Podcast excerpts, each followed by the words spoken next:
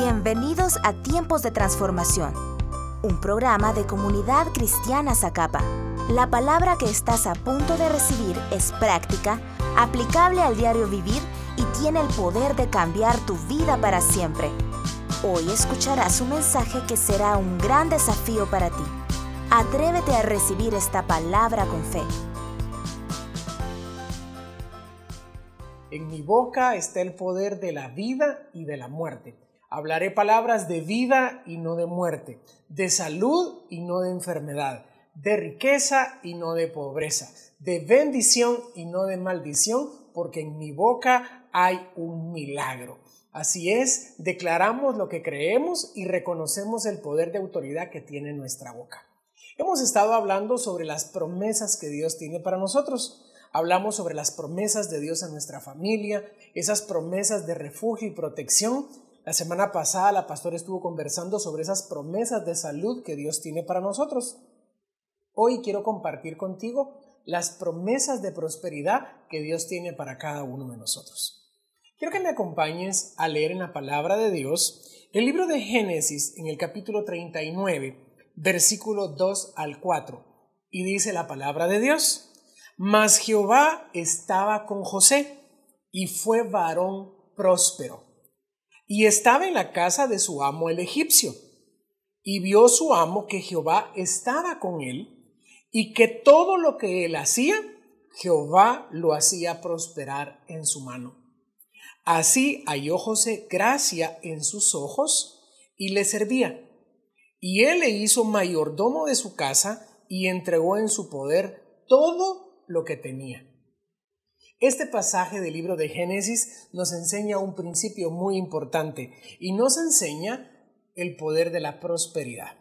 Muchas personas lamentablemente confunden la prosperidad con sinónimo de riquezas y aquí encontramos el verdadero balance de lo que es la prosperidad. La palabra nos enseña que todo lo que José tocaba, Dios lo hacía prosperar. La palabra nos enseña que José estaba en casa de Potifar, pero dice la escritura que en ese momento todo lo que José tocaba con sus manos, Dios lo respaldaba y prosperaba.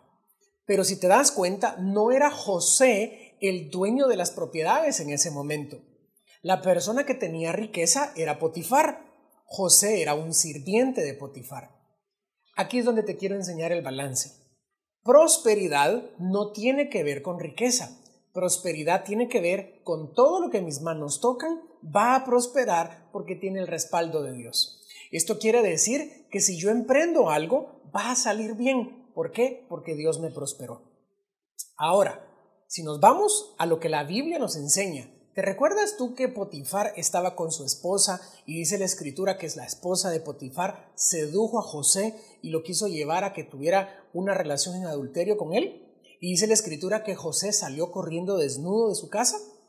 En ese momento encontramos que aunque Potifar tenía riqueza, no era un hombre próspero, porque su matrimonio carecía del respaldo de Dios. ¿Por qué? Porque las cosas no estaban bien de manera evidente. Entonces podemos darnos cuenta que la prosperidad tiene que ver con el respaldo de que todo lo que yo haga me salga bien y no necesariamente el tener riqueza o el tener dinero. Cuando nosotros hablamos de prosperidad, estamos hablando que tenemos la bendición de Dios y por consiguiente todo lo que hagamos nos tiene que salir bien. Esa es la verdadera definición de prosperidad. Nosotros debemos de buscar la prosperidad de Dios, debemos de buscar esa aprobación de Dios en cualquier cosa que nosotros hagamos, que obtengamos el respaldo de Dios, que obtengamos la aprobación de Dios y que como consecuencia todo pueda crecer y pueda multiplicar, así como pasaba en la vida de José.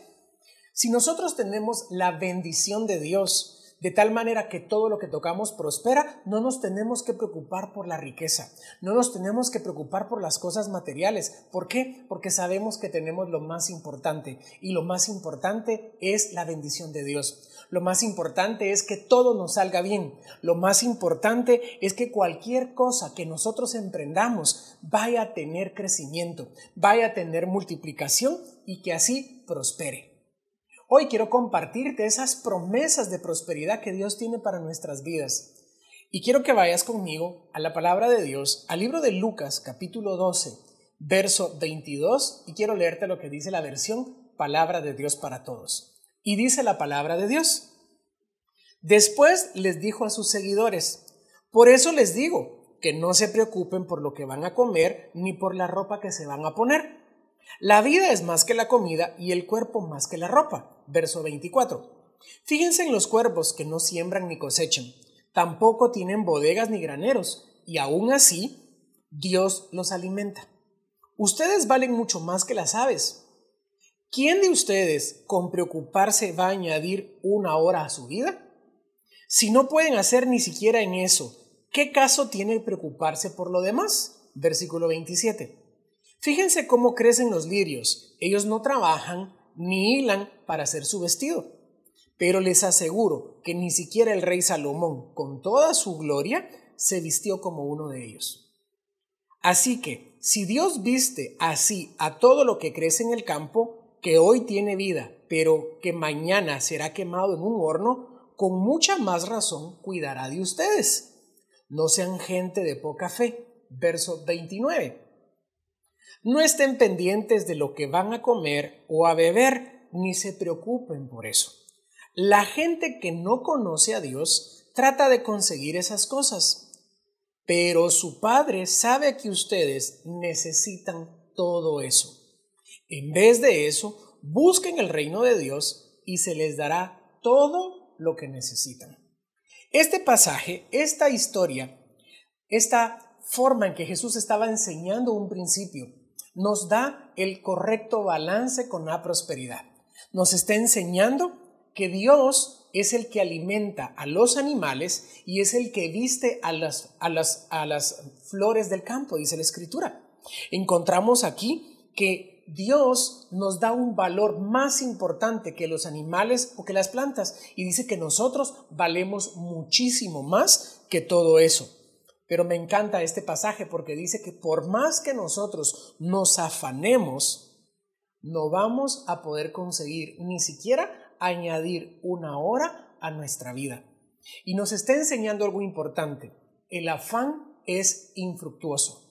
Cada vez que tú o yo nos afanamos por algo, estamos verdaderamente perdiendo tiempo, perdiendo recursos y desgastándonos únicamente, porque el afán no produce absolutamente nada en nuestras vidas. Lo único que produce es un desgaste emocional.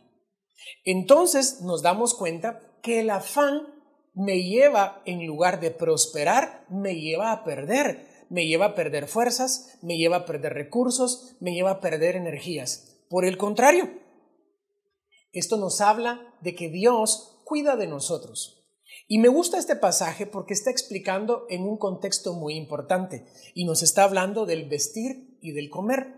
Cuando nosotros vemos las necesidades de todo ser humano, encontramos el vestir, el comer y el beber dentro de las necesidades más importantes que todo ser humano requiere para poder seguir adelante y poder vivir. Entonces nosotros tenemos que darnos cuenta que tenemos un Padre que nos ama, que nos ama más que la creación, que entregó a Jesús por nosotros, que está preocupado por nuestras necesidades, nuestras necesidades fundamentales, nuestras necesidades básicas, y que como dice también la escritura en el libro de Salmos, nos habrá de dar aún los anhelos más profundos que nosotros podemos tener en nuestro corazón. Y aquí Jesús le habla a los discípulos y les dice, no tienen ustedes que afanarse, no sean gente de poca fe. ¿Y cómo Jesús mide la poca fe? Bueno, nos lo enseña de esta manera. Cuando nosotros no confiamos que Dios es capaz de proveernos todo lo necesario, entonces estamos dándole a Dios un mensaje. No estamos teniendo la fe en que Él nos puede sacar adelante en que Él nos puede prosperar, en que Él nos va a bendecir, nos va a dar el sustento, nos va a dar el abrigo y nos habrá de dar todo lo que nosotros necesitemos en esta tierra. Y me gusta y me ponen que pensar este pasaje porque dice, los que no conocen a Dios. Dice, los que no conocen a Dios se preocupan por obtener sus necesidades propias. Se preocupan por obtener esas necesidades por sus propias fuerzas. Si tú y yo decimos que conocemos a Dios, entonces debemos de dejar el afán por un lado.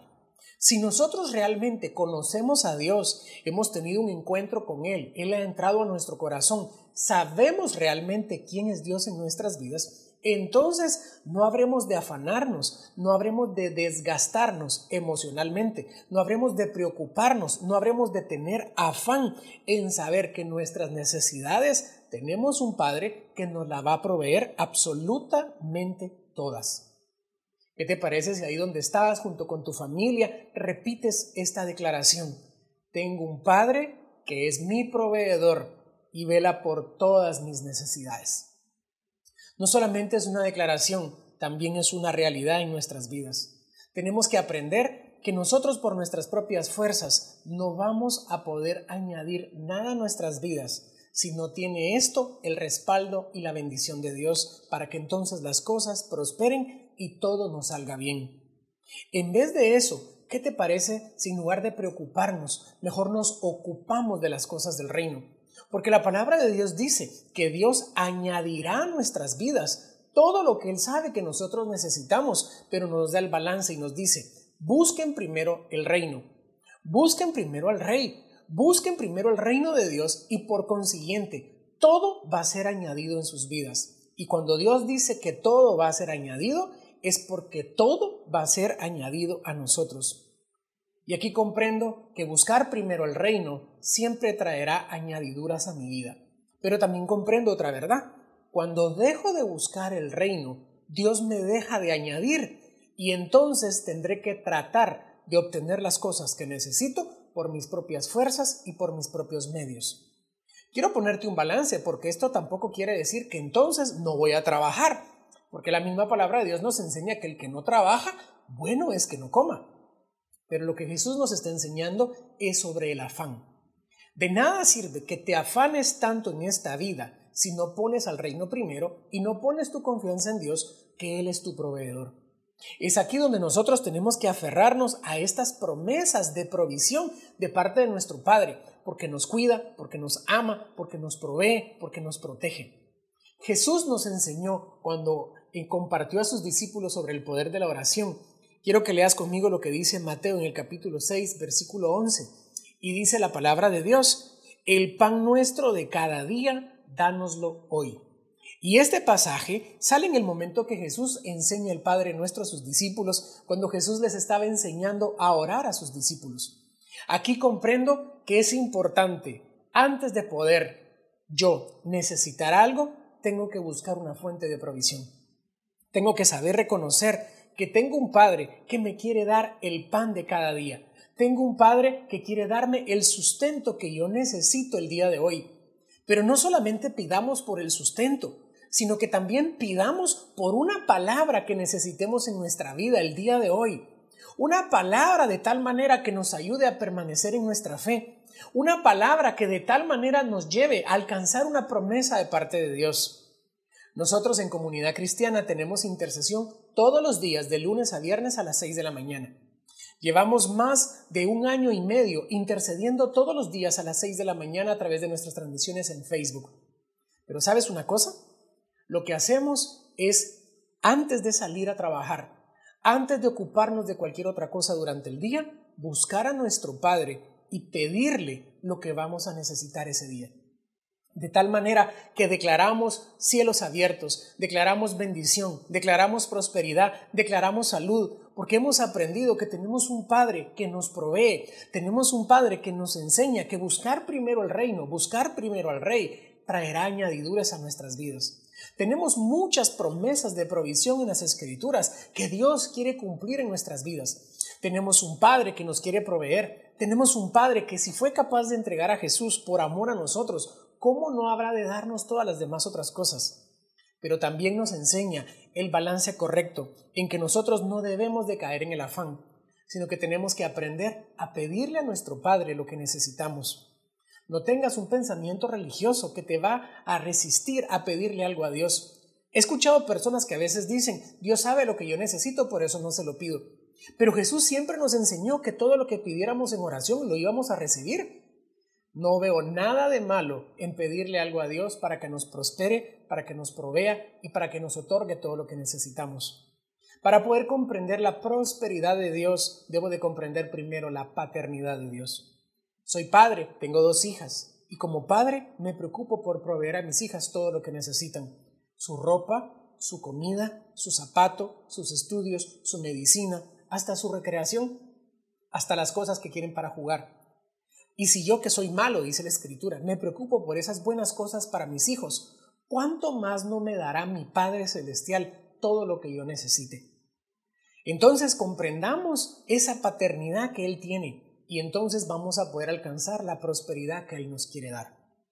Y dice la palabra de Dios en Filipenses capítulo 4, versículo 19 en traducción lenguaje actual. Por eso, de sus riquezas maravillosas, mi Dios les dará por medio de Jesucristo todo lo que les haga falta. Esta es una promesa que tenemos que aferrarnos en este tiempo, porque la palabra nos está enseñando que de las riquezas maravillosas que Dios tiene. ¿Tú sabes que en el cielo no hay crisis? ¿Tú sabes que en el cielo no hay necesidad, no hay recesión, no hay hambre? Es más, ¿quieres detalles del cielo? La palabra de Dios dice que las calles son de oro. Habla de la excelencia, habla de buenas cosas. No estamos poniendo nuestra confianza en las cosas materiales, porque no. Estamos diciendo que tenemos un Padre que es capaz de proveernos todo cuanto nosotros necesitemos en esta tierra, pero que tenemos que quitarnos un prejuicio religioso y acercarnos con confianza y poderle pedir de esas maravillosas cosas que Él nos quiere dar a nosotros que nos las va a dar por medio del sacrificio que Jesús hizo en esta tierra y que nos dará, dice la Escritura, todo lo que les haga falta. ¿Qué te hace falta el día de hoy? ¿Te hace falta alimento? ¿Te hace falta el recurso económico? ¿Te hace falta salud? ¿Te hace falta algo en tu hogar?